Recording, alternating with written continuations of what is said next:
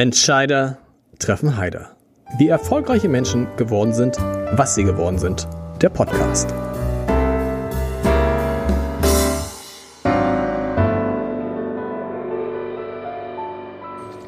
Herzlich willkommen. Mein Name ist Lars Heider und ich habe heute einen Unternehmer zu Gast, der über die Produkte, die er verkauft, selbst sagt, dass sie eigentlich niemand braucht, aber dass sie jeder haben will. Und ich glaube, das stimmt im Moment, man kann es gar nicht vorstellen, im Moment wahrscheinlich so stark wie selten zuvor. Sprechen wir gleich drüber. Er hat in jungen Jahren, da ist er gar nicht so alt, aber in jungen Jahren für einige alte, große Hamburger Firmen gearbeitet, für Traditionsnamen, die es heute gar nicht mehr gibt, obwohl sie zum Teil noch vor wenigen Jahren unangefochtene Marktführer in Hamburg waren. Und er hat eine ganz spezielle Methode entwickelt, Menschen von einer Impfung gegen Corona zu überzeugen. Ich freue mich sehr auf Benjamin David, den Gründer von da David Feines Sportcars, so heißt es ja wahrscheinlich richtig.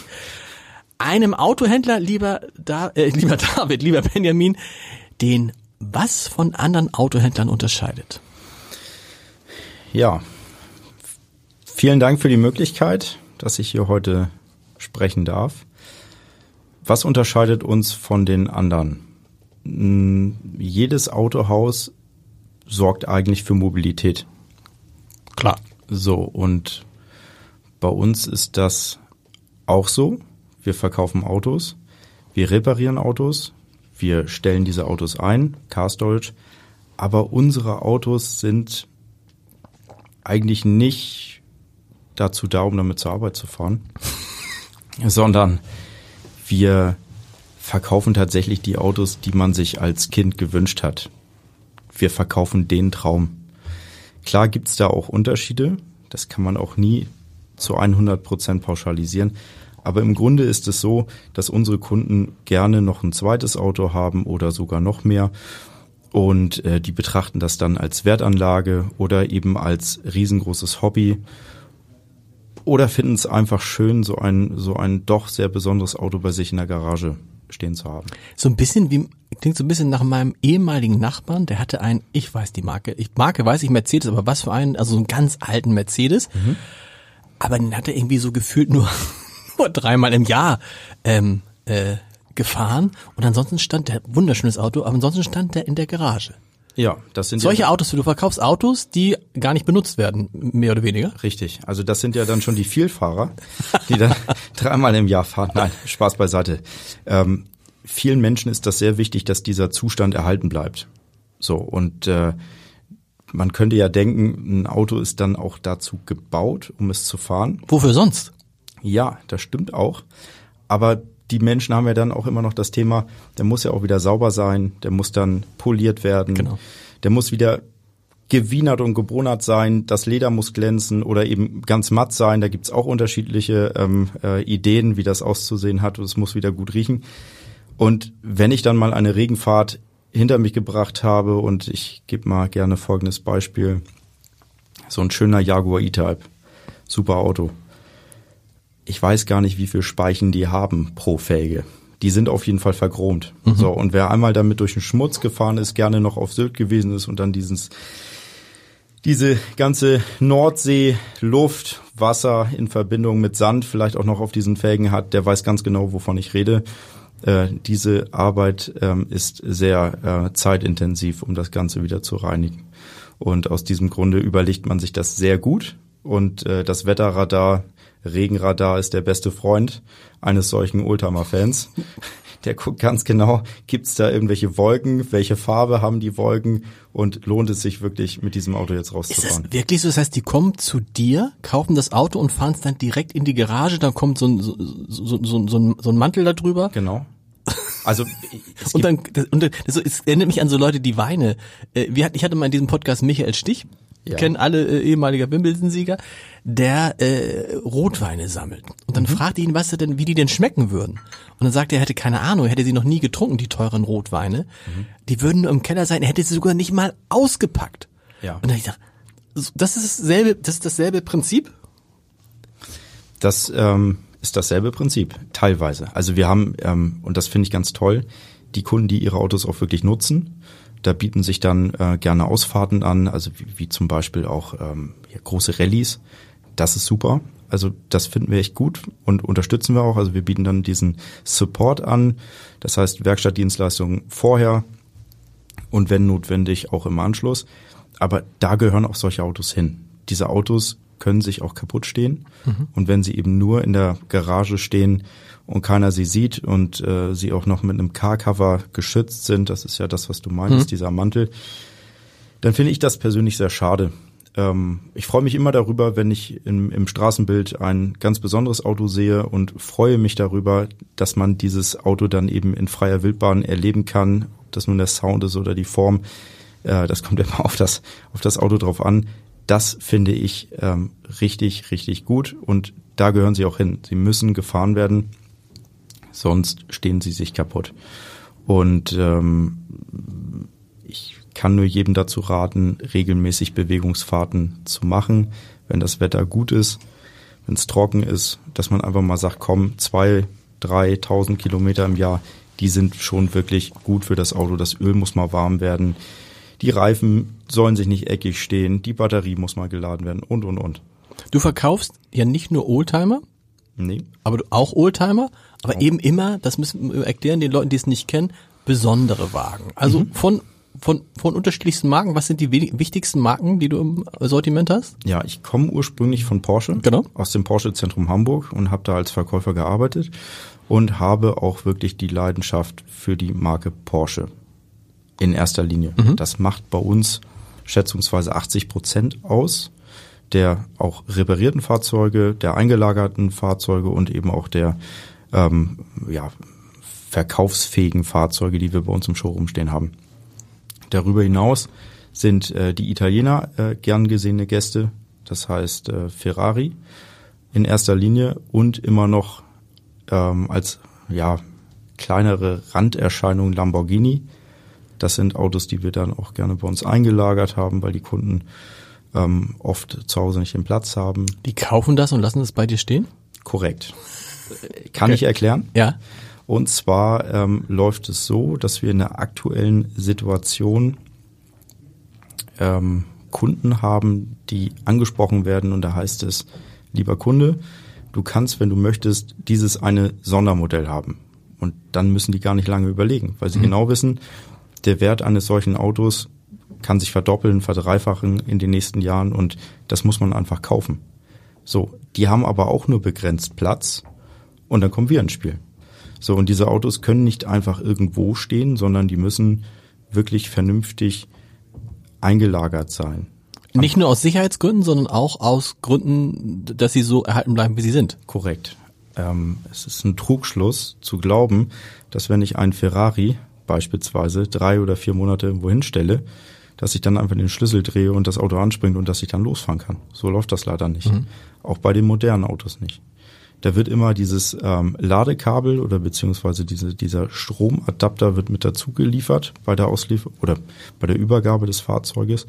Und äh, wir schließen dann die Autos an, an den Strom. Wir überprüfen regelmäßig den Luftdruck.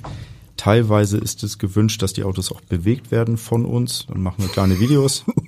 es gibt Kunden, die fragen uns, weil sie gerade in Hongkong sind, zwischen der Telefonkonferenz und dem Meeting, sagt mal, könnt ihr mal mein Auto Probe fahren und mir davon ein kleines Video mhm. schicken, wie ihr damit den Friedrich-Ebert-Damm hoch und runter fahrt? Das wäre super.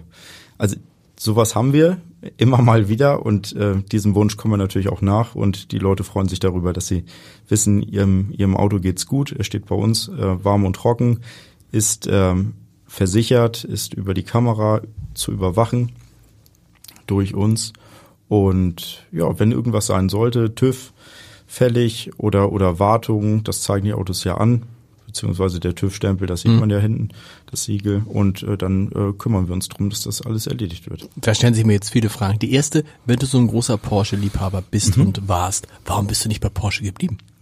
Ja, ich, äh, das ist eine sehr gute Frage. Ich habe sehr gerne und äh, die, die Marke vertreten und ich kann mit den Werten der Marke Porsche sehr gut leben. Das war für mich immer, immer, immer ein großes Ziel, mit ungefähr 30 für die Marke Porsche arbeiten zu dürfen. Mit 32 hast du deinen ersten eigenen Porsche gekauft, richtig? Äh, nee. Oder nicht? Mit Anfang 20. Okay. Ja, Okay. also ich habe, ich kann ja ein bisschen was erzählen zu Mhm. mir, wie das so angefangen hat. Aber erstmal, erzähl erstmal das erste zu Ende. Das interessiert Ja. mich. Also dieses, die besondere, du bist bei Porsche, Ja. du hast Porsche, du hast Porsche, du liebst Porsche. Und warum gehst du dann weg von Porsche? weil ich immer den Wunsch hatte, mein eigenes Ding zu machen. So und äh, ich habe festgestellt, ich werde in meinen Möglichkeiten etwas limitiert und wollte gerne das große Ganze anbieten können. Ich wollte nicht nur der Autoverkäufer sein, sondern ich wollte derjenige sein, der sich um das gesamte Thema des Kunden kümmern kann. Wir hatten immer wieder die Situation, Porsche Niederlassung, Dort haben wir keine Fremdfabrikate verkauft und auch keine Fremdfabrikate gewartet. Aber unsere Kunden haben eben auch noch andere Marken. So, und dann habe ich gesagt, das fehlt in Hamburg. Man könnte, wenn man es geschickt aufzieht, ähm, der Ort sein, zu dem die Kunden gerne fahren, ähm, der Ansprechpartner sein, dass man einfach sagt, wir verkaufen, warten, reparieren eben diese, diese Autos und kümmern uns drum, sind der Dienstleister. So, Was heißt diese Autos? Sind es Autos ab einer bestimmten Preisklasse, ab in einem, wie hast du gesagt, Porsche, die Italiener? Wenn ich jetzt sage, ich möchte aber einen speziellen Mercedes haben zum Beispiel oder einen speziellen BMW, dann kann ich auch zu dir kommen und du besorgst mir den? ja, Das ist das Prinzip. Also das Prinzip ist, aber es müssen schon besondere Autos sein. Wenn ich sage, ich möchte jetzt super gern einen 5er BMW haben äh, aus dem Jahr, keine Ahnung, 2018, dann sagst du falsche Adresse. Da sind wir, glaube ich, nicht der richtige Ansprechpartner. da gibt es bestimmt bessere, die sich auf genau dieses Thema spezialisiert haben. Ja, also wir haben ein sehr, sehr großes Netzwerk, das ähm, über die letzten 30 Jahre gewachsen ist. Ähm, mein Verkäuferkollege Oliver Forsthövel zum Beispiel, der ist seit über 30 Jahren in der Automobilbranche. Der hat angefangen bei Mercedes, war dann bei Porsche und ist jetzt bei uns. Wir haben unseren Olaf Bornhöf, der seit über 20 Jahren Kundendienstberater war bei Porsche.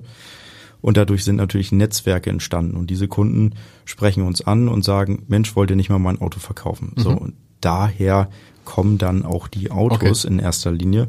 Und weil wir eben so lange bei Porsche waren, sind es dann eben auch überwiegend Porsche.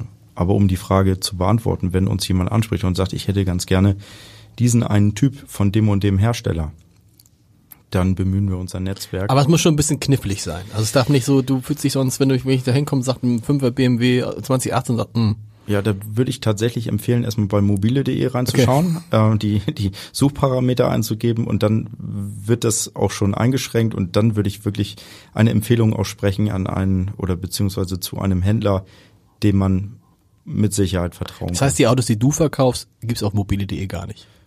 Meistens im besten- nicht. im be- im besten Fall. besten Fall nicht. Genau. Wobei wir jetzt ja gelernt haben, du verkaufst gar keine Autos, sondern es hat was von so einem, äh, auch von so einem Aktienhändler.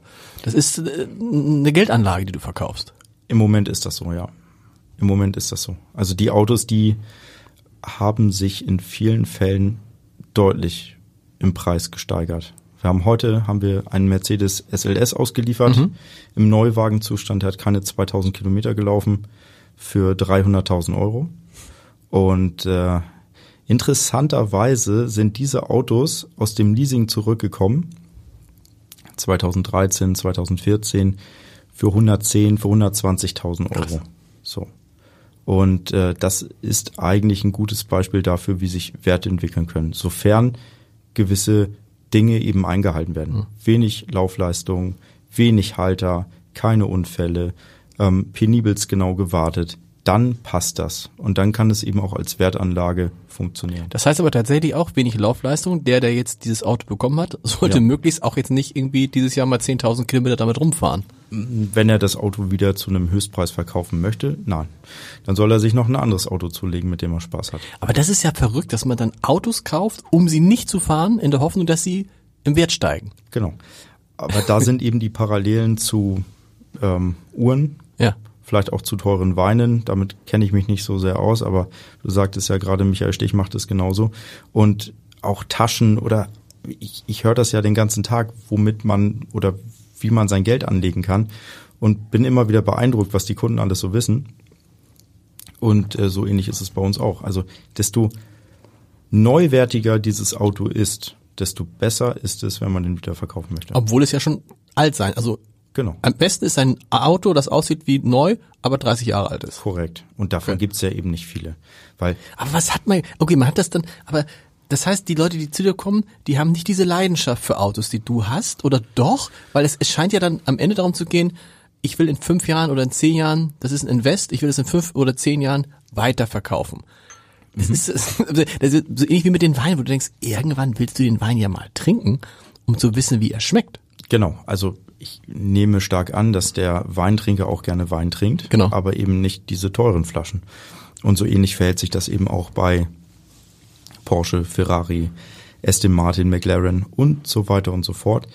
Ähm, sie kaufen Autos mhm. bei dieser Marke, auch Einstiegsmodelle. Es funktioniert ja oft so. Ich muss mich ja erstmal einkaufen bei der Marke. Ich bekomme ja nicht gleich das Sondermodell, mhm. sondern ich muss ja erstmal zeigen, dass ich ein guter Kunde bin. Mhm. So. Und dann kaufe ich bei Porsche das, was man mir anbietet. Dann sagt der Verkäufer, wenn er gut ist, sagt, Mensch, kauf doch mal das und das und dann wirst du beim nächsten Mal bei einem Sondermodell berücksichtigt. So. Und diese Autos kann ich erfahren. Stimmt. Mit denen kann ich ja auch ganz viel Spaß haben. Aber dieses eine Sondermodell, wovon es nur ein paar hundert gibt oder teilweise weniger, das stell mal bitte beiseite. Kümmere dich darum, dass alle Unterlagen zusammen sind. Es gibt Leute, die verlieren ähm, die Kaufrechnung oder die verlieren äh, das Serviceheft. Das wäre nicht so gut. Also alles bitte zusammenhalten, gut ähm, dokumentieren, archivieren und dann das Auto ähm, pflegen und dann kann man ihn nach drei, vier, fünf, sechs Jahren wieder gut verkaufen. Aber es klingt ja total spießig.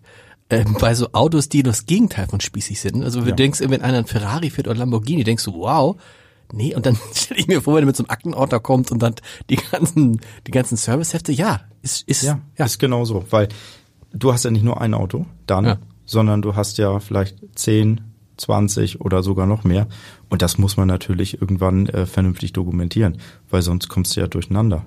Die haben dann ganze Aktenordner für ihre Autos angelegt und äh, wissen auch sofort, wo was ist, direkt griffbereit. Und wissen auch, wo die stehen, weil du, wenn du, was ist so der Kunde mit den meisten Autos bei dir? Mhm. Wie viel hat er? Also wir haben Kunden, die haben über 20 Autos. Okay. So, und davon gibt's einige. So, und die stehen dann ähm, natürlich gerne konzentriert in irgendwelchen Hallen, mhm. aber auch die werden irgendwann zu klein. So, und dann geht's natürlich los die Autos haben ja auch unterschiedliche Wartungsintervalle, beziehungsweise er muss ja auch zu unterschiedlichen Zeitpunkten zu, zur Wartung TÜV, dann beginnt das Handling, dann wird's schwierig. Und äh, darum kümmern wir uns auch. Aber gerne. warum muss ein Auto zum TÜV, was gar nicht fährt? Damit man, äh, damit man äh, archiv oder beziehungsweise damit man dokumentiert und nachweist, dass das Auto ähm, regelmäßig beim TÜV war, weil man sich dann besser fühlt. Das ja, wie viel von diesen Autos verkaufst du? Verkauft ihr im Jahr? Also wir haben im letzten Jahr 230 Autos verkauft. Was viel ist? Was kann man jetzt ja nicht, was, was viel ist? Ja, der durchschnittliche Verkaufspreis lag bei über 120.000 Euro. So, okay. und ähm, die Autos verkaufen wir weltweit, aber in erster Linie europaweit. Mhm. Also es ist schon die Ausnahme. Wir haben immer mal wieder Anfragen aus Middle East. Wir haben auch äh, jetzt gerade einen Kunden aus Texas, der gerne bei uns einen 993 RS kaufen möchte.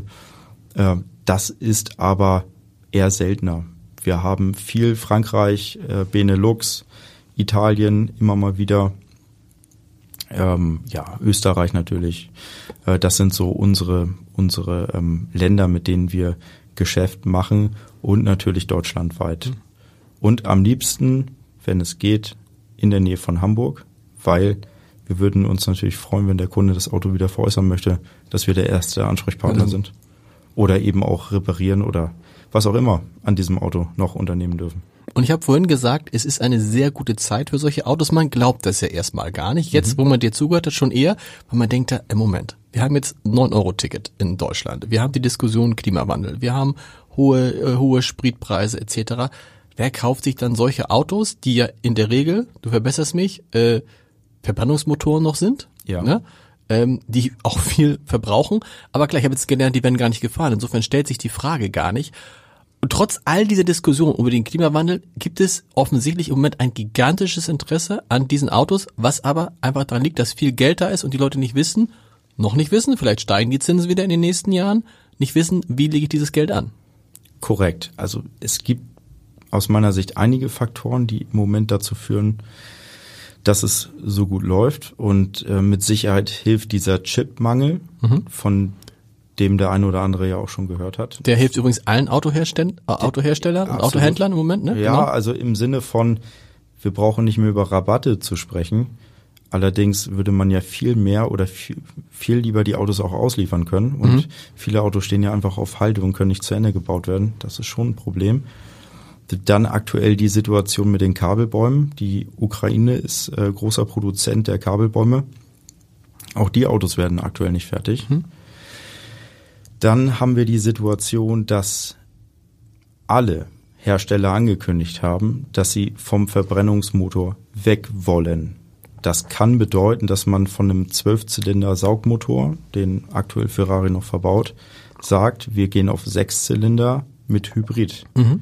Und das wollen die Leute nicht. Die Leute wollen das letzte Einhorn, die wollen ein Auto vielleicht nicht unbedingt aus unserer Zeit, sondern aus einer vergangenen Zeit, der eben noch richtig gut klingt, weil man annimmt, dass wenn man so ein Auto bekommt, dass diese Preise eben auch steigen werden. Aber sie, man, man hätte ja immer so im Kopf, oh, wenn einer einen Lamborghini kauft oder einen Porsche, mhm. äh, wie, wie würden meine Söhne sagen, Umweltschwein, Umweltsünder. Ja. Sind sie aber gar nicht, weil im Zweifel fahren die privat ein Elektroauto oder ein Hybrid. Genau. Ne? Also nachhaltiger geht's ja gar nicht. Die meisten. Wenn man ein Auto kauft, was man nicht fährt, stimmt. Genau. Ja. Die meisten Autos ähm, wird es ja auch noch in den nächsten 50, 60 ja. oder 70 Jahren geben, weil das eben Sammlerautos sind. Das sind Wertanlagen. Die werden nicht verschrottet. Die haben keine ähm, Batterie, die dann als Sondermüll ähm, irgendwo landen muss. Im Gegenteil, die werden total gepflegt. Die, die werden total gepflegt und sie werden, wenn überhaupt, äh, ganz, ganz unregelmäßig bewegt. So und viele Menschen freuen sich einfach darüber, dass sie bei sich im, im Wohnzimmer so ein Auto stehen haben oder ihre Garage eben umgebaut haben, die äh, schön in Szene gesetzt haben, dass man das dann auch mal Freunden zeigen kann, wie schön dieser Ferrari, Lambo oder mhm. Was auch immer da gerade drapiert ist. Was sind das für Leute, die Kunden, die zu dir kommen? Wir haben aus äh, allen Bereichen. Vom, vom ähm, Professor, der äh, zwischen OP ähm, 1 und OP 2 bei uns anruft und sagt, äh, was ist mit dem Auto? Und wir mhm. sagen, ja, den gibt es tatsächlich ja, dann, dann möchte ich das jetzt bitte machen. Oder eben ähm, Menschen, die ähm, ja, ähm, Geschäftsführer sind äh, von, von unterschiedlichsten ähm, Bereichen, Unternehmen. Also das kann man nicht pauschalisieren. Wirklich vom sind Bau ja, kein, sind ja keine Leute, die das leasen, ne? Leasen ist nicht. Doch. Doch, leasen geht? Doch, ähm, leider aber zu wenig. Damit hast du recht. Also okay. wir verdienen ja auch, ähm, ganz offen und ehrlich gesprochen, mit der Dienstleistung, mit der Finanzdienstleistung mhm. Geld. Und wir haben im letzten Jahr kaum Leasingverträge oder ähm, Darlehen ähm, vergeben, beziehungsweise unsere Banken, mit denen wir zusammenarbeiten, weil einfach so viel Geld im Markt ist. Mhm. Ja. Das ist gar nicht, das habe ich, ich hatte äh, in diesem Podcast in den vergangenen Monaten zunächst den Porsche-Chef, Niederlassung Porsche, der inzwischen Zeit ich weiß nicht, ob er schon weg ist, aber ich glaube, er geht nach Taiwan. Da habe ich den äh, Mercedes-Chef äh, Matthias Kallis, äh, Niederlassungschef äh, in Hamburg da. Und beide sagten, es muss ein gutes Verhältnis sein zwischen verkauften Autos und äh, verliesten Autos. Mhm. Wenn das eine überwiegt oder das andere, beides ist nicht gut.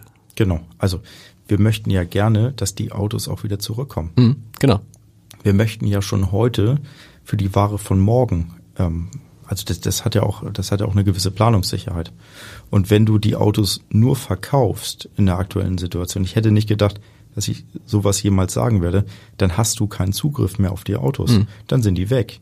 So, und deswegen ist dieses Frankreich-Geschäft oder, oder auch ähm, Middle East, das ist immer so ein bisschen genauer zu betrachten, weil wenn du das Auto verkauft hast, Du kriegst den nie wieder. Das ist nie wieder. Das ist was anderes, als wenn es in Hamburg ist. Das ist was anderes, genau. Hamburg ist ja interessant, als, als sowohl der Porsche-Chef auch als der Mercedes-Chef haben gesagt, das ist ein total wichtiger Standort für uns. Du bist auch in Hamburg, das wird ja einen Grund haben, den du mir gleich erklären wirst. Man denkt ja immer, wie kann das sein? Lamborghini, Ferrari, Porsche, Mercedes in der Stadt, die so stolz auf ihr Understatement ist. Mhm. So, die Mercedes, der, der, der Mensch von Mercedes, der Mensch von Porsche sagen mir, das ist Understatement, was die Hamburger machen, weil sie halt mit diesen Autos nicht protzen. Das ist offensichtlich hier der, der, der gleiche Fall. Ne? Es gibt dann Menschen, von denen man gar nicht weiß, dass sie 20 Autos irgendwo in der Garage stehen haben, weil sie vielleicht tagsüber tatsächlich ganz normal mit einem E-Auto oder vielleicht sogar mit dem neuen Monatsticket unter, unterwegs sind. Absolut. Also ich sehe es genauso. Ich würde mit solchen Autos auch nicht ähm, über den Jungfernstieg brettern. Das gehört sich einfach mhm. nicht. Ähm, ich finde es auch wichtig, dass man andere Menschen nicht stört mit diesen Autos und viele unserer Kunden sehen es genauso. Die haben diese Autos. Mittlerweile verfügen die meisten über eine ähm, steuerbare Abgasanlage, über eine sogenannte Klappensteuerung und die fahren in der Stadt mit diesen Autos überwiegend äh, ganz zivil. Ausnahmen bestätigen hier auch die Regel. Aber ähm, das ist uns auch sehr wichtig. Man hat ganz, ganz schnell ein Image weg und auch eine Marke kann ganz schnell ein mhm. Image weg haben und wir arbeiten daran, dass es eben anders ist. Das heißt, du bist auch, wenn jetzt einer käme und würde sagen, ähm, wir brauchen in Deutschland ein Tempolimit, was es ja in vielen anderen Ländern schon gibt, mhm. wirst du gar nicht so sagen, ja klar, warum nicht? Also ich ähm, fahre tatsächlich schon gerne schnell auf der okay. Autobahn. Das mache ich, weil ich auch ähm, gerne nachts fahre, wenn ich von A nach B. Was fährst du jetzt für ein Auto? Ich bin äh, mit einem 992 GT3 hier, also okay. mit einem Porsche. Mhm. Mhm. Und mit dem fahre ich schon gerne schnell. Aber ich kann auch verstehen, wenn ähm, die Diskussion immer mal wieder aufkommt. Und ich bin auch der Meinung, wenn du wirklich schnell fahren möchtest, deine persönlichen Grenzen austesten möchtest, dann ist die Straße nicht der richtige Rahmen. So ist es. So, weil du gefährdest immer, immer andere und äh, die Leute sind heute oft sehr abgelenkt, daddeln am Handy, unterhalten sich, ziehen raus. Und wenn du da angeknallt kommst mit Geschwindigkeiten jenseits von 200, dann wird es echt gefährlich. Mhm. Wir haben aus diesem Grunde Folgendes gemacht. Wir bieten den Kunden äh, Fahrerlebnisse auf der Rennstrecke an. Mhm. Und äh, das ist toll, weil äh, da kannst du genau das machen. Da kannst du dich, das Auto und die Grenzen kennenlernen und einfach mal einfach mal beherzt Gas geben, Spaß haben und ähm, im Idealfall fährst du mit demselben Material unbeschädigterweise wieder nach Hause und hattest einfach einen äh, ja, tollen Tag. Im Idealfall sollte man das aber gar nicht machen, weil das Risiko ist ja, dass irgendwas mit dem Auto passiert, dass es kaputt geht, dass du vielleicht auch einen Unfall machst und sonst was. Und dann war's das mit der Wertanlage. Ne? Also so ein kleiner Kratzer, den man eben auspoliert, das ist schon dann stark wertmindernd. Ja, also auspolieren geht, klar, ja. ähm, aber mit Wertanlagen auf die Rennstrecke, das bitte nicht. Okay. Also, sondern da gibt's dann wieder extra Autos, ne? also so ein GT3 mhm. zum Beispiel, der bietet sich dafür an, oder eben noch extremere Autos und die sind eben genau dafür gemacht, äh, zum Spaß haben. Und Porsche hat immer gesagt, das ist das Auto für den Weg zur Rennstrecke, die Rennstrecke und wieder zurück.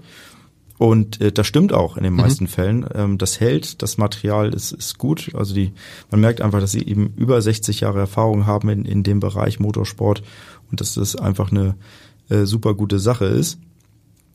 Und ähm, ich stelle bei mir selber fest, dass wenn ich regelmäßig auf der Rennstrecke bin, dass ich das gar nicht so ähm, benötige, schnell über die Autobahn zu fahren.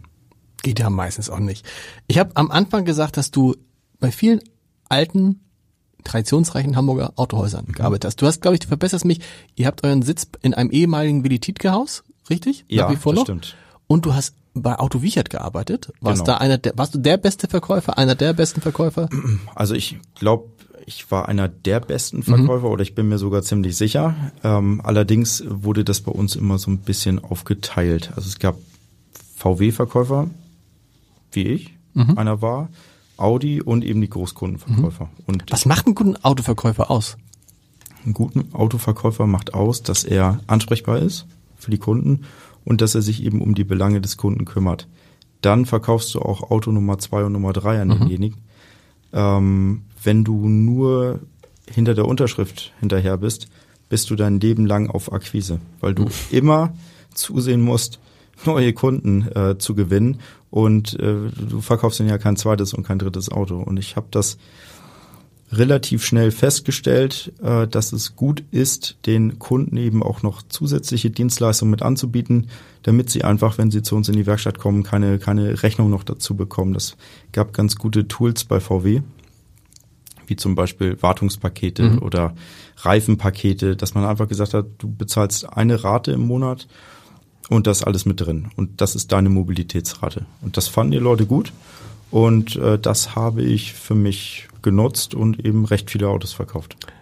Auto Wichert war der Inbegriff eines starken Autohändlers, mhm. Marktführer in Hamburg, in Norddeutschland vielleicht sogar. Wie hast du es dann erlebt, dass dieser Laden verschwunden ist? Weil es, also für uns war das, äh, wenn man das so von außen betrachtete, äh, es gab ja auch nicht so, es gab dann in der Endphase Anzeichen, aber davor ja lange nicht. Also die Besitzer von Auto Wichert, das waren irgendwie in Hamburg eine große Nummer, die viel gemacht haben, HSV und, und so weiter mhm. und so weiter. Was macht das mit einem, insbesondere wenn man jetzt wie du ein eigenes Unternehmen hat? Ja, der Druck könnte nicht größer sein. Also ich sage das ganz offen. Wir haben, als wir uns äh, das ähm, oder den Standort, unseren aktuellen Standort angeschaut haben, ich ähm, erzähle das gerne, ich habe als Dienstwagen noch einen kleinen Golf. Mhm.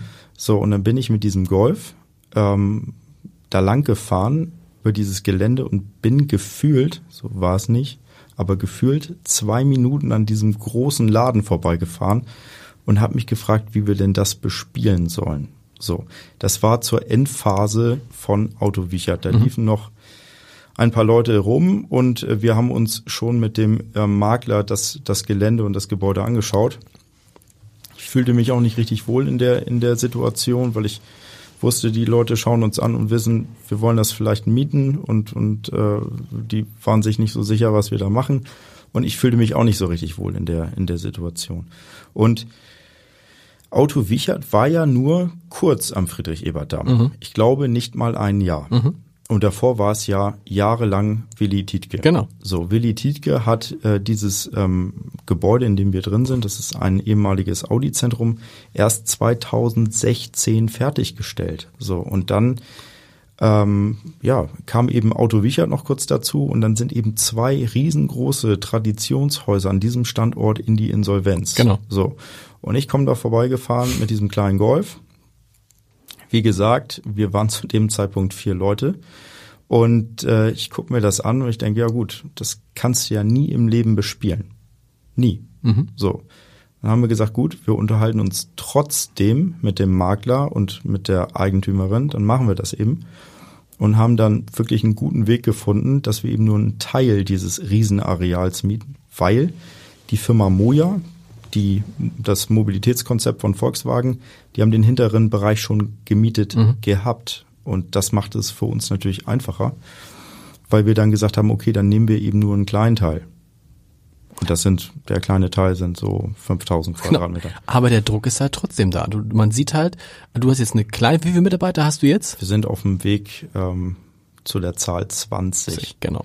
Aber man sieht eben halt, dass selbst so ein ganz großer plötzlich weg sein kann. Mhm. Also und dieser vielleicht verschuldet, selbstverschuldet, unverschuldet, aber da ist alles möglich. Ja. Der Druck ist immer da. Der Druck ist immer da und ich bin ja jetzt schon einen Augenblick in der Automobilbranche mhm. und es gab kein Jahr, in dem nichts Außergewöhnliches passiert ist. Wirklich. Und du musst wirklich mit der Zeit gehen. Ganz, ganz wichtig. Wir haben einen riesen Vorteil gegenüber den großen Betrieben. Wir sind nicht herstellergebunden. Mhm. Das heißt, wir können auf die Marktsituation reagieren und zwar sofort. Und wenn auf einmal nur noch gelbe Postautos verkauft werden, dann kann ich das umstellen. Dann kann ich gelbe Postautos verkaufen. Ist es nicht auch ein Nachteil, nicht diesen Kontakt zum Hersteller zu haben? Genau. Also es gibt auch in dem Bereich äh, klar Nachteile. Im Moment wird das Geld verdient mit den Leasingrückläufern. Mhm. Also bin ich Porsche und verkaufe Autos und ich weiß, die kommen nach drei Jahren zurück. Wir machen das zwar auch, aber längst nicht in der Stückzahl, wie es ein Porsche-Zentrum oder wie es Mercedes machen kann. Die können die teilweise nach drei Jahren zum Neupreis wieder verkaufen. Und die Möglichkeit haben wir nicht. Die Autos werden natürlich durchs Leasing ähm, deutlich günstiger, ne? 36 Raten, a 1500 Euro mhm. netto.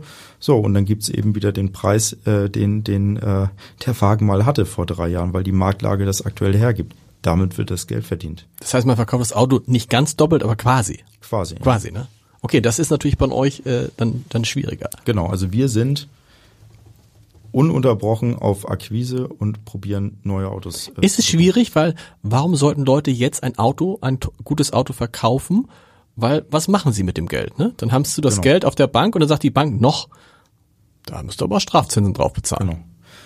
Ganz oft ist das genau das Problem, dass die Leute sagen, ja gut, aber was soll ich denn dann machen? Hm. Und wir haben jetzt festgestellt, dass es ganz gut ist, mit den Leuten darüber zu sprechen, was sie denn vielleicht alternativ haben möchten. Also folgendes Beispiel. Ich trenne mich jetzt von meinem Porsche 964, mhm. weil ich nochmal was anderes haben möchte. Und dann ist es aktuell gar nicht die große Kunst, dieses Auto zu verkaufen, sondern diesem Kunden sein Wunschauto zu besorgen mhm. mit der Konfiguration, die er sich vorstellt, damit wir dann das andere Auto bekommen können. Das ist im Moment mein Thema und unsere Herausforderung. Vorher für dich auch schwierig, du kaufst dann ein Auto jemandem ab, mhm. äh, das Geld ist dann weg und du musst dann ja schon eine Idee haben, dass du das Auto noch teurer verkaufen kannst. Das weiß der Kunde ja auch, oder? Ja, ja, ja, gut. Also wir sind ja ein Handelsunternehmen genau. und äh, das muss alles bezahlt werden. Also alle Strom, Gas, Wasser genau. und Miete und so weiter und so fort. Das gehört mit dazu, klar. Also und es sind riesige Summen. Ne? Ich meine, das ist da, du trittst ja dann immer, wenn du ein Auto haben willst, in eine Vorleistung und es im schlimmsten Fall ist das schon mal passiert, dass du ein, dass du sagtest, ich kann dieses Auto zu einem viel besseren Preis verkaufen und hast es dann zu einem viel schlechteren Preis verkauft? Das gab es auch schon, ja. Okay. Also wenn wir uns äh, vertan haben, wenn wir mhm. uns ein Auto angeschaut haben und festgestellt haben oder beziehungsweise uns das Auto nicht angeschaut haben, was wir heute nicht mehr machen und auf Zuruf agiert haben, okay dann kann das so passieren. Aber was die, wenn so, wenn du weißt, äh, da geht es um den Zustand des Autos, aber wenn du weißt, das ist die und die Marke aus dem und dem Jahr, äh, dann weißt du schon, normalerweise verkauft er sich, mhm. wenn er in einem, der, der, der, Unterschied macht der Zustand. Genau. Ja, also da muss man ganz klar sagen, äh, setzen wir natürlich auf, auf unsere Marktkenntnis, mhm. aber auch da gibt's natürlich immer mal wieder die Situation, dass man sich vertan hat. Wir haben jetzt gerade einen Range Rover gekauft und äh, haben wir darauf gesetzt, dass wir das Auto ganz schnell verkaufen können. Der steht seit drei Monaten und da bewegt sich nichts. Ähm, das war nicht ganz so glücklich. So, jetzt haben wir festgestellt, Range Rover ist vielleicht doch nicht so unser Ding. Vielleicht sollen wir in Zukunft einfach wieder das machen, was wir am besten können, Porsche und Ferrari. Und was macht man dann, wenn da so eine, wenn der so lange rumsteht? Ja, gut, also das drückt jetzt nicht so sehr, aber im Grunde würdest du dann, wenn er wirklich weg muss, dann würdest du den Wagen so lange herunterpreisen, bis, bis jemand, bis okay. jemand sagt, so jetzt mache ich das aber. Okay. Ist es denn jetzt ein guter Zeitpunkt, trotzdem umzuverkaufen? Das ist stellen sich auch viele bei Immobilien die Frage, ne? Mhm. Weil wir sehen die Entwicklung auf dem Markt, ähm, Baufinanzierung, die Zinsen steigen, die Zinsen steigen insgesamt. Ähm, mhm. Durchaus vorstellbar, dass irgendwie, wenn da die Nachfrage nachlässt, dass dann auch die Preise für Immobilien sinken. Wie ist es bei Autos? Sollte, also wenn man jetzt ein schönes Auto hat und sich überlegt, eines Tages will ich den eh verkaufen, ist das jetzt ein guter Zeitpunkt? Ist es noch zu früh? Ist es schon zu spät? Also ich habe keine Glaskugel. Mhm. Die habe ich nicht. Ich kann aber sagen, dass die Preise im Vergleich äh, zu den letzten Jahren so hoch sind wie noch nie. Mhm. Und ähm, es kann natürlich sein, dass sich das noch weiterentwickelt. Aber nach jedem Peak kommt ja bekannterweise auch immer noch mal was anderes. Mhm. Und ich weiß nicht, wann wir diesen Peak erreicht haben. Ich fürchte, den haben wir bereits erreicht. Mhm. Und dann ist das Ganze wieder rückläufig.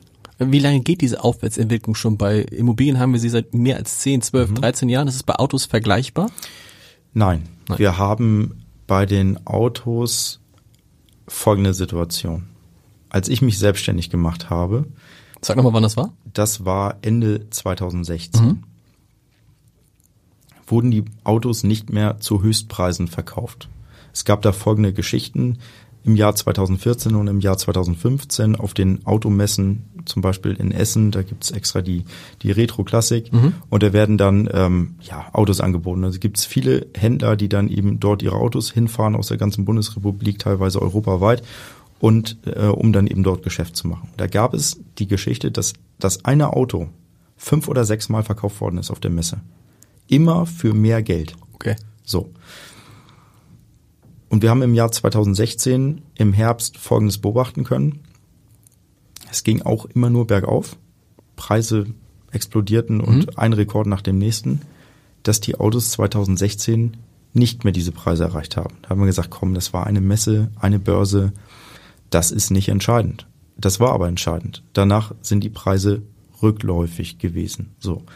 Menschen, die Gutachten hatten zu ihren Autos aus dem Jahr 2015 und 2016, die konnten diese Preise im Jahr 17 und 18 nicht erzielen. Obwohl es die gleichen Autos waren. Obwohl es die gleichen Autos waren. Ja. Aber der Markt einfach gesagt hat, nee, okay, ähm, das ist das Auto in diesem Moment nicht wert. Hm. Und das kennt man aus anderen Bereichen. Wenn nicht Fachzeitungen, sondern irgendwer sagt, Mensch, investier doch mal in Oldtimer, in Autos. Das ist der Moment, in dem man darüber nachdenken sollte, ob man das vielleicht verlässt. Ah, das ist ein guter Steg, stimmt. Wenn irgendwelche Leute davon keine Ahnung haben, die das plötzlich empfehlen, ne? Genau. Genau. Also. Ah, das ist ein guter Punkt, ja. Und das hatten wir, mhm. genau diese Situation. Und äh, aus diesem Grunde glaube ich, dass wir das auch bald wieder haben werden. Mhm. Wir werden auch bald wieder die Situation haben, dass die Hersteller liefern können. Es steht und fällt ja alles mit dem Chipmangel. Mhm. So. Wenn wir das im, im nächsten oder spätestens im übernächsten Jahr geklärt haben, dann werden die Autos auch wieder ganz normal ausgeliefert und verkauft.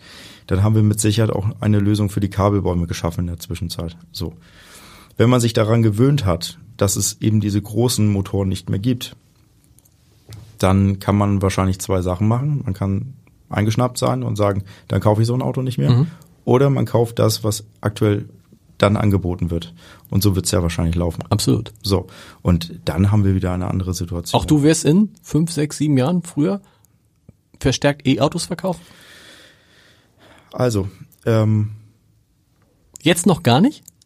immer mal wieder Hybrid. Okay. Also der SF90 zum Beispiel, mhm. der Ferrari, das ist so ein 1000 PS Modell, der ähm, kommt mit einem Hybridmotor mhm. und äh, den verkaufen wir auch. 918 Spider von, von Porsche Hybrid, ja. Ähm, klar, also das machen wir und äh, ich habe keine äh, oder ich habe nicht die Möglichkeit in Schönheit zu sterben. Mhm. Und wenn sich der Markt dreht, dann gehen wir eben mit dem Markt, ja. Wie ist eigentlich, wie ist es, das haben die beiden von Mercedes und Porsche gesagt, sie hätten Schwierigkeiten damit, sich sozusagen von dem Sound zu verabschieden, am Anfang gehabt. In der Zwischenzeit haben sie aber gesagt, nee, das Auto macht nicht den Sound aus. Das Auto ist ja ein Gesamtkunstwerk. Da geht es ums Interieur, da geht es ums Aussehen, da geht es ums Fahrverhalten. Und in der Zwischenzeit haben die ihren Frieden mit Elektroautos gemacht. Wie ist es bei dir und deinen Kunden? Ja, im Zweifel müssen die beiden das ja sagen.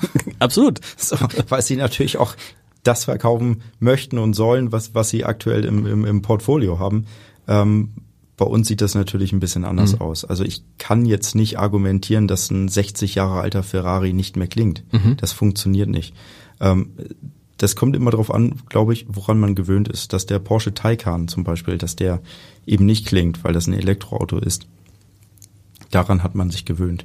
Aber wir kommen jetzt auch nicht auf die Idee, den Kunden anzubieten, dass wir den Zwölfzylinder oder den Achtzylinder ausbauen und den ersetzen mhm. durch einen Elektromotor und äh, dann sagen so, hab jetzt mal viel Spaß damit. An diesem Punkt sind wir zum Glück noch nicht. Mhm. Wir müssen zum Schluss kommen zu dem, was du vorhin am äh, Anfang gesagt hast.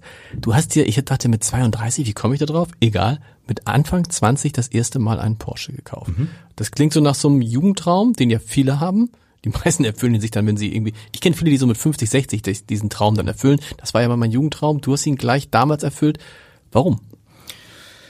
Ja, ich habe erfolgsbezogen Geld verdient mhm. bei Auto Wichert. Ich war Provisionsempfänger als, als Verkäufer und das lief ganz gut. Offensichtlich. So, und dann habe ich mir einen alten Porsche gekauft. Mhm. Also es war kein, kein neues Auto. Ich musste mir kein Alltagsauto äh, zulegen, weil ich einen Dienstwagen hatte. Und das war tatsächlich schon immer mein Traum, irgendwann mal einen Porsche haben zu dürfen. Und dann hat sich das angeboten. Ich bin regelmäßig an der Alster joggen gewesen und zu dem Zeitpunkt wurden dort Autos angeboten. Also die standen da und dann hing da ein Schild drin zu verkaufen. Stimmt, das war diese an, an der Seite immer, ne? Das war ja, so richtig so eine, ja. so eine Verkaufsmeile. So, und da hat mich ein Auto wirklich nervös gemacht. Ich bin dann an diesem Auto vorbeigejoggt das erste Mal und habe gedacht, na gut, ist dann so. Nochmal nachts wiedergekommen. So, und dann wirklich ab morgens um acht, da habe ich mich dann getraut, bei dem Verkäufer anzurufen, äh, wirklich auch äh, Sturm geklingelt, bis der dann irgendwann auch ans Telefon gegangen ist und ich gesagt habe, ich interessiere mich für dieses Auto, ich möchte ihn gerne mal Probe fahren, ich möchte alles äh, zu diesem Auto erfahren. Ja, und dann hatten wir uns verabredet und ich habe zu dem Zeitpunkt in der Hohen Luftchaussee gearbeitet bei Otto Wiechert. Mhm. Und das halte so schön, wenn man da auf den Hof gefahren ist. So. Und da war es um mich geschehen. Okay. Tatsächlich. Das, das ist ja un ungeschickt. Ich frage mich gerade, wie ist es, wenn ein Verkäufer ein Auto kauft? Weil du kennst ja alle Tricks von der anderen Seite und wie man es macht und du hast es dir, du wurdest dir ja nicht anmerken lassen, dass du total begeistert warst. Doch, doch. doch. Ich habe mich gar nicht im Griff, tatsächlich, wenn es um solche Sachen geht. Wenn es äh, hochemotional ist für mich, dann siehst du mir das an. Okay, das heißt, da war dann auch mit äh, über den Preis reden nee, nicht mehr viel. Nee, das nee. hat er auch relativ schnell gemerkt. Und ich habe gedacht, gut, probieren kannst du es ja mal. Wie sieht's denn aus? Können wir noch ein Da sagt er nee. Und dann habe ich gesagt, na gut, aber ich möchte ihn ja gerne haben. Ja. Ne? Und das war auch eine schöne Zeit mit dem Auto. Aber wie das dann eben so ist, ich habe ihn nicht mehr. Ich habe ihn dann verkauft. Im Übrigen genau rechtzeitig, mhm. weil im Anschluss sind die Preise auch für diese Autos explodiert. Für den gleichen Preis damals? Also, also es explodiert tatsächlich, ja. Okay. Also ich hatte ihn gekauft für, ich glaube, Mitte, Ende 20, mhm. 1000 Euro. Und ähm, ja, ein Dreivierteljahr später äh, haben sich die Preise eben äh, extrem gesteigert. Ich weiß nicht, ob man für dieses Auto dann das Doppelte bekommen hätte, aber mit Sicherheit Mitte 40 oder 50.000 Euro, das hätte es vielleicht schon gegeben. Ja. Sammelst du denn selber auch Autos? Die Möglichkeit habe ich nicht, mhm. weil ich die Autos ähm, auch gerne verkaufe. Stimmt, das wäre komisch, ne? Wenn man sagt, die besten Autos habe ich mir. Gibt es so, so Bauunternehmer, die dann auch gern immer von den Wohnungen oder Häusern, die sie bauen, ein, zwei für sich reservieren? Ja. Aber es wäre, stimmt, das würde, wenn das dann rauskommt bei den Kunden, wäre schwierig. Ja, man muss sich schon so ein bisschen lösen von diesem ganzen mhm. Thema. Also das ist ja auch unsere Handelsware. Mhm. Ich bin immer wieder begeistert, wenn wir tolle Autos in den äh, Showroom äh, fahren und ich kann mir das auch leider fast alles immer gut vorstellen, mhm. dieses, dieses Auto. Aber ich bin wirklich froh, wenn er auch wieder verkauft ist. Okay. So, und äh, selbstverständlich habe ich auch die Möglichkeit, mal mit einem schönen Auto zu fahren, wie eben mit dem GT3. Und das macht auch riesig viel Spaß. Aber ich äh, probiere das wirklich zu trennen. Und du darfst ja dann auch die Autos, die bei euch untergestellt sind, wie viel sind das? Wie viel habt ihr so in der Betreuung? Also in der Betreuung zwischen, das ist. Äh, das klingt, ja. Ja, das. Aber so ist es ja. Es ist ja eine Betreuung, es ne? Es ist Betreuung und äh, es ist so ein bisschen abhängig von der Zeit. Also mhm. du hast von Oktober bis April deutlich mehr Autos. Okay. Und jetzt würde ich sagen, sind es zwischen 30 und 35, die nur bei uns eingelagert sind. Das heißt, da gibt es aber einen, der sich oder mehrere, die sich eigentlich um diese Autos kümmern müssen. Es ist wie mit, wie wenn, wenn einer sein Pferd hat und das in so, ja. eine, ne? so ähnlich. Ja. ja, ja, richtig. Also wir sind diejenigen, die die Reitboxen stellen quasi wir machen das. Also. Und die darfst du dann aber auch mal fahren. Also die, die dürfte man, wenn man, die müssen ja mal bewegt werden, im wahrsten ja, Sinne des Wortes. Ja, das schon ungerne, tatsächlich. Okay. Nur auf expliziten Wunsch des Kunden. Also wir nutzen die Autos nicht für unseren. Ich meine, wenn der Kunde sagt, bitte fahrt ihn mal, ja. schickt mir mal Friedrich Ebert Damm rauf und runter und so. Ja, ja, ja, klar. Das können wir machen. Das können wir machen. Das Wenn dann ein Unfall passiert, was ist dann? Das dann? ist eben das Thema. Das muss eben vorher geregelt sein. Okay. Und äh, da dürfen auch keine Emotionen hochkochen und dass man sagt, komm, ich mache jetzt mal so einen Kavalierstart. Auf gar keinen Fall. Nee. So, sondern lediglich einmal äh, hoch und runter fahren, dass man den Wagen vielleicht mal so ein bisschen warm fährt und dann stellt man ihn wieder weg. Genau das. Total, es ist total. Ich hätte, ich hätte ganz, ich habe mir gedacht, jetzt kommt hier einer an, der so völlig, äh, völlig völlig voller Emotion und Leidenschaft und so. Aber das ist, du siehst das Ganze auch, was heißt, nüchtern ist das falsche Wort vielleicht, aber doch, es ist auch ein, es ist auch ein nüchternes Business. Und es muss, nee, andersrum, du musst nüchtern sein, um dann nicht irgendwie, äh, was ist Wortes durchzudrehen bei solchen Autos. Ich glaube, um dieses Geschäft erfolgreich betreiben zu können, sollte man da differenzieren mhm. zwischen dem Privatmenschen und dem Geschäftsmann. Und der Geschäftsmann ist daran interessiert, dass wir Autos verkaufen, dass wir Autos bekommen, dass wir Autos reparieren dürfen. Und äh, am Sonntag, Nachmittag, selbstverständlich fahre ich da gerne mit einem schönen Auto durch die Gegend mhm. und freue mich auch über den Sound und alles, was damit äh, einhergeht. Aber nicht in der Zeit zwischen Montag und Freitag, da bin ich daran interessiert, dass der Ablauf bei uns im Autohaus wunderbar klappt, dass sich die Leute ähm, gut aufgehoben fühlen, dass alle zufrieden sind, dass wir als Dienstleister wahrgenommen werden und dass der Kunde den Spaß hat. Wie oft hast du schon Angebote von anderen Händlern, von Autohäusern abgelehnt, die gesagt haben, haben sie nicht Lust zu verkaufen? Tatsächlich haben wir im Moment eher die Situation, dass man uns mit der ein oder anderen Marke, ähm, ja, dass man uns noch die ein oder andere Marke zur Verfügung stellen okay. möchte. Und äh, dass ich jetzt den Laden verkaufe, das ist noch kein Thema. Kein Thema. Vielen Dank. Sehr gerne.